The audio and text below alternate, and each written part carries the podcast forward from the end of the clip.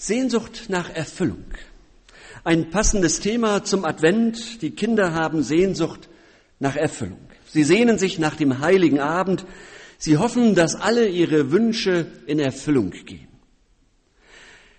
Auch Erwachsene hoffen auf die Erfüllung ihrer Wünsche. Sie kennen auch etwas von der Sehnsucht nach einem Partner, nach Ruhe, nach Freundschaft, nach Anerkennung. Wir hoffen, dass sich da etwas erfüllt, dass mein Leben dadurch besser wird. In dieser Woche ist Christa Sieveking gestorben, heimgegangen zu ihrem Vater im Himmel. Ich habe gehört, sie hat sich gefreut auf die Ewigkeit, bei Jesus zu sein. Alt und lebenssatt mit 92 Jahren, ein erfülltes Leben. Wünschen wir uns das nicht auch, alt zu werden, am Ende der Tage zufrieden zurückzublicken, auf ein erfülltes Leben zu sehen? Christa Sieveking werden wir am Dienstag beerdigen. Und ich ahne, dass es neben der Trauer auch eine fröhliche Feier sein wird. Wir feiern ein erfülltes Leben, das von Jesus besonders gesegnet war. Darum soll es heute gehen, um die Sehnsucht nach Erfüllung und nach, und die Frage, wie kann man eigentlich erfüllt leben? Die Adventszeit ist eine besondere Zeit, eine Zeit, in der Sehnsüchte wach werden. Auch die Sehnsucht nach Erfüllung, nach Lebenssattheit, wie die Bibel das nennt. Die Sehnsucht treibt die Kinder an, eifrig Wunschzettel zu schreiben Sie bringt Erwachsene dazu, eilig die Geschenke zu kaufen. Und doch bleibt in dieser geschenkeintensiven und konsumintensiven Zeit gerade im Advent und Weihnachten herum bei vielen Menschen eine Leere da. Merkwürdig. Die Sehnsucht nach Erfüllung, der Hunger bleibt, obwohl wir alles im Überfluss haben. Und man hat fast so den Eindruck, so im Bild gesagt, je mehr wir essen, desto hungriger werden wir. Je mehr wir trinken, desto durstiger werden wir. Klingt absurd, aber ich glaube, viele von uns kennen genau dieses Phänomen. Wie kann man erfüllt leben? Das Thema heute ist ja Sehnsucht nach Erfüllung aber hat so ein Zusatzthema, der Nikolaus. Vor circa 1700 Jahren lebte ein Sehnsuchterfüller, dessen Namenstag wir noch jedes Jahr feiern. Nikolaus von Myra. So viel man, oder man weiß gar nicht ganz so viel von ihm. Man weiß, dass er ungefähr 304 bis 345 nach Christus gelebt hat und dann Erzbischof von Myra war.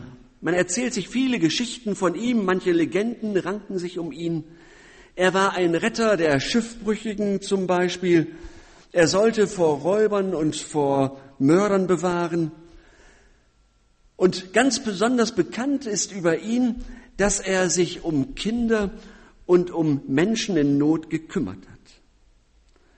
Und das tat er, indem er in Not und Mangelsituationen überraschende Gaben und Geschenke mitbrachte. Bis heute stellen ja die Kinder vom 5. auf den 6. Dezember ihre Schuhe vor die Tür und hoffen, dass da ganz viel reingestellt wird. Vielleicht leihen sich die Kinder auch noch woanders ganz große Schuhe, damit möglichst viel reinpasst. Die Kinder heute haben nicht mehr so viel Mangel wie die Kinder damals bei dem Bischof von Myra. Die Kinder hoffen, dass da jemand nett ist und etwas Schönes reintut. Das ist so die, auch die Erinnerung an den Todestag dieses gütigen und barmherzigen Bischofs. So weit, so gut. Und dann kam die Firma Coca-Cola mit ihrem grellen rot-weißen Schriftzug ins Spiel und kreierte eine Werbefigur, die nachts durch den Kamin kommt und den Kindern auch Geschenke bringt. Den Weihnachtsmann gab es bereits um 1900 oder um 1900.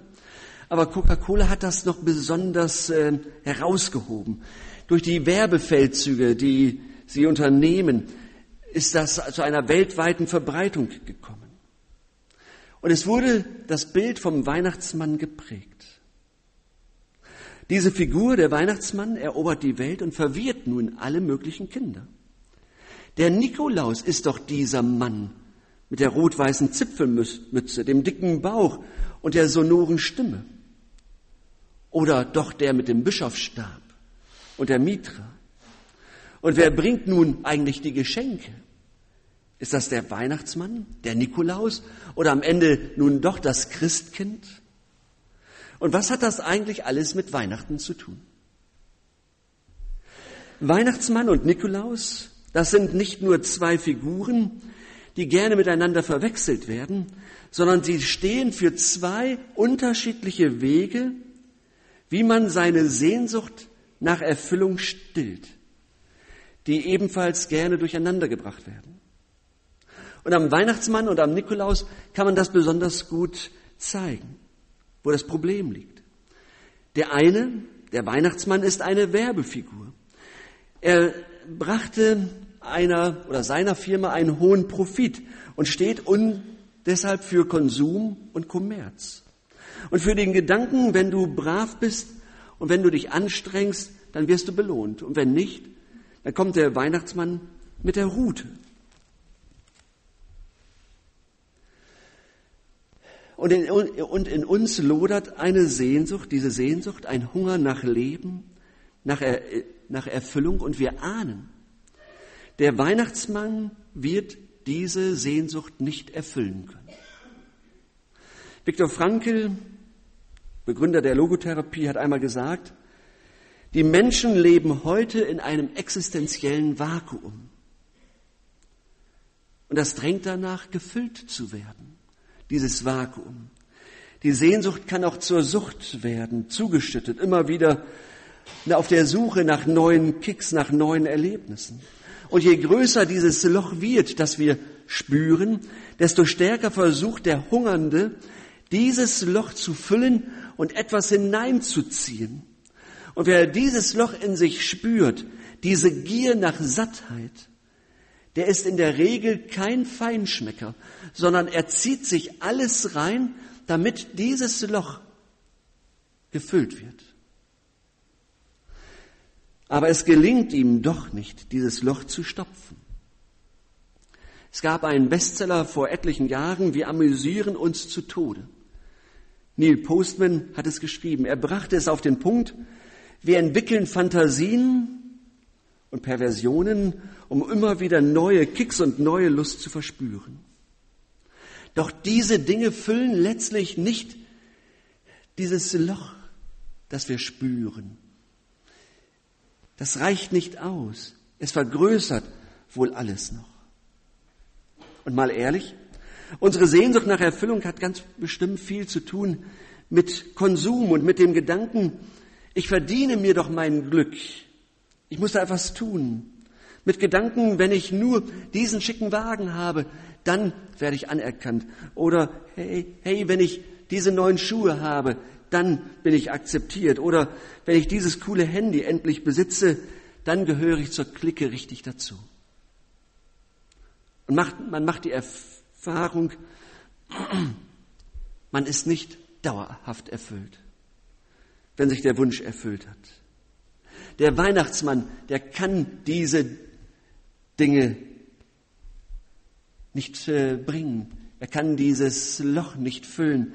Er kann nur kurze Erfüllung bringen. Und dann reißt das Loch wieder auf.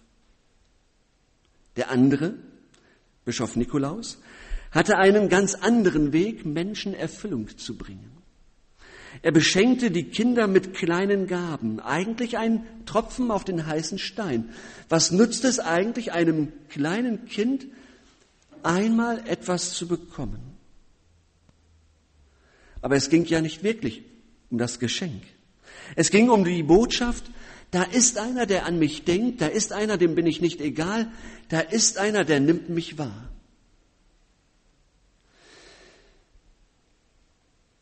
Da ist einer, der sieht mich, auch wenn ich mich selbst verstecken will.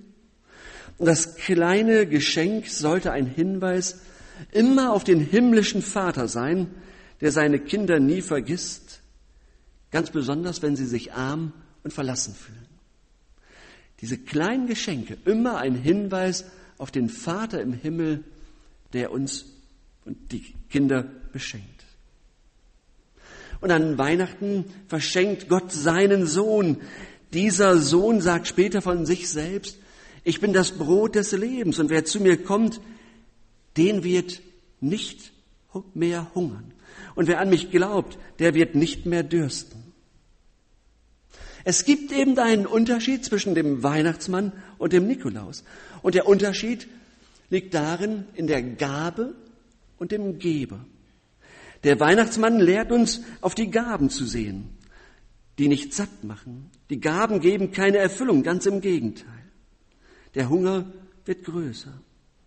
Das Anliegen von Bischof Nikolaus war ein anderes, nämlich auf den Geber zu verweisen, auf Jesus. Und Jesus sagt, ich bin das Brot des Lebens. Er sagt nicht, ich gebe es, ich bin es. Und das Neue Testament ist voll von Geschichten, die den Unterschied aufzeigen zwischen Gabe und Geber. Wir denken vielleicht an die zehn Aussätzigen, die Jesus geheilt hat. Und von diesen zehn Menschen kommt nur einer zurück und bedankt sich bei Jesus, geht zum Geber. Die anderen neun haben die Gabe selbstverständlich und fröhlich genommen, aber sie haben sich nicht mehr für den Geber interessiert. Da ist ein reicher junger Mann, der möchte mehr haben, der sehnt sich nach Erfüllung, aber er wollte nicht wirklich etwas mit Jesus zu tun haben. Und Jesus sagt ihm, du musst erstmal etwas von dem abgeben, was du hast, von deinem Reichtum, um Erfüllung zu erfahren. Und das wollte er nicht. Er dreht sich um und geht weg. Er wollte die Gabe, aber er wollte den Geber nicht haben. Wie leben wir erfüllt? Wie stillen wir den Hunger, der in uns lodert? Bei Jesus. Indem wir auf den Geber schauen, das ist der eine Teil der Antwort.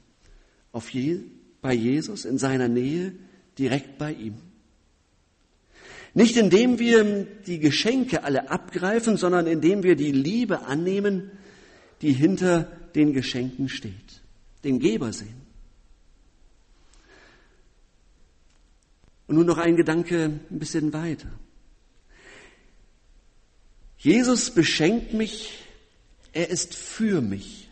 Ich glaube, dieses Wissen, dass Jesus für mich ist, ist auch der Dreh- und Angelpunkt in der Frage nach Erfülltsein im christlichen Glauben. Und ich kann mich darüber richtig freuen. Jesus für mich, das baut mich auf. Und nun kann es dazu kommen, dass ich plötzlich viel mehr an der Gabe interessiert bin als an, der, als an dem Geber. Das wird deutlich an dem Satz, Satz, den Jesus sagt. Ich bin das Brot des Lebens. Jesus muss seinen Zuhörern sagen, ihr kommt zu mir, weil ihr von dem Brot gegessen habt. Ihr kommt, um zu konsumieren. Ihr glaubt an mich, weil eure Seele angefangen hat zu schwingen, als ihr bei mir wart. Ihr glaubt an mich, weil ihr Wunder erlebt habt, weil ihr Dinge von mir empfangen habt. Ihr wollt die Gabe und nicht den Geber. Und Jesus sagt eben, ich gebe, äh, sagt nicht, ich gebe das Brot, sondern ich bin das Brot. Es ging um den Geber, nicht um die Gabe, dass wir das nicht verwechseln. Es gibt eben eine größere Erkenntnis als Jesus ist immer für mich da. Die größere Erkenntnis lautet, Jesus spricht, ich bin für dich da.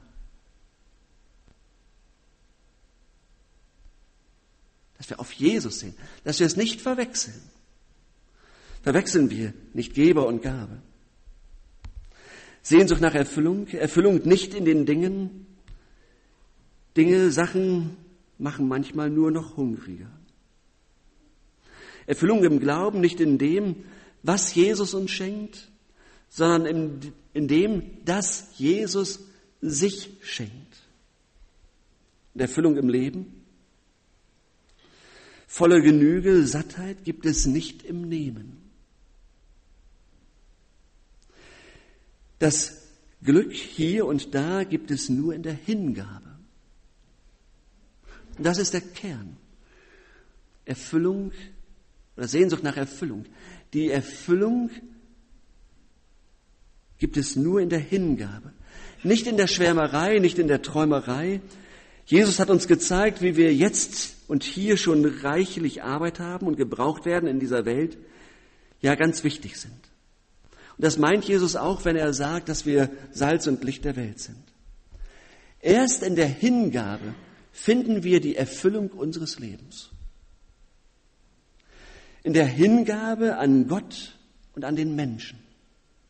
Nicht in dem, dass wir alles Mögliche sammeln und unsere Häuser noch voller machen. Und ich weiß, wovon ich spreche. Wir haben gestern noch viel angebracht, ja, und es soll ja auch schöner werden. Gar keine Frage.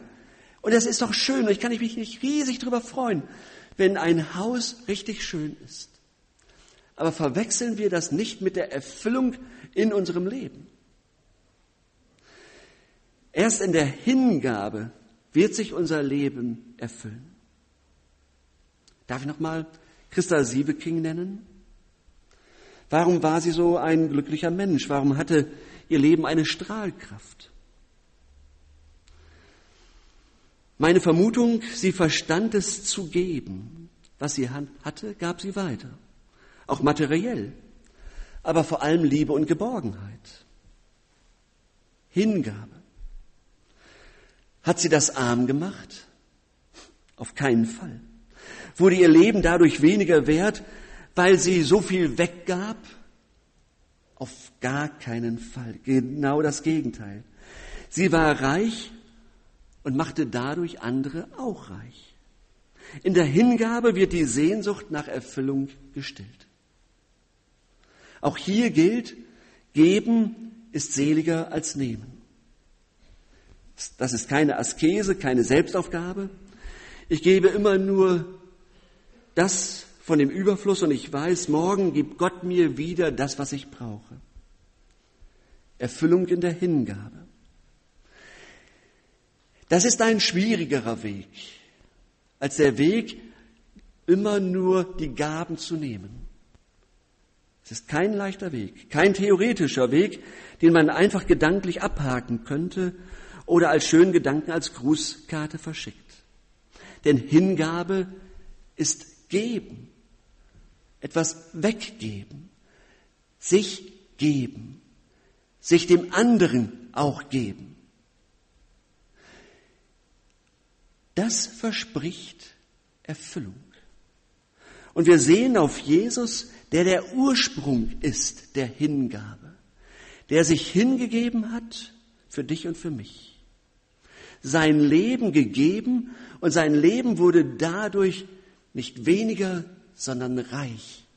Denn er ist der, der uns das Leben eröffnet hat. Er ist der Ursprung der Hingabe.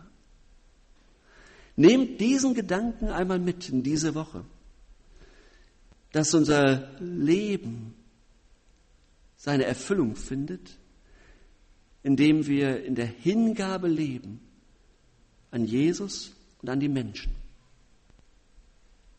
Amen.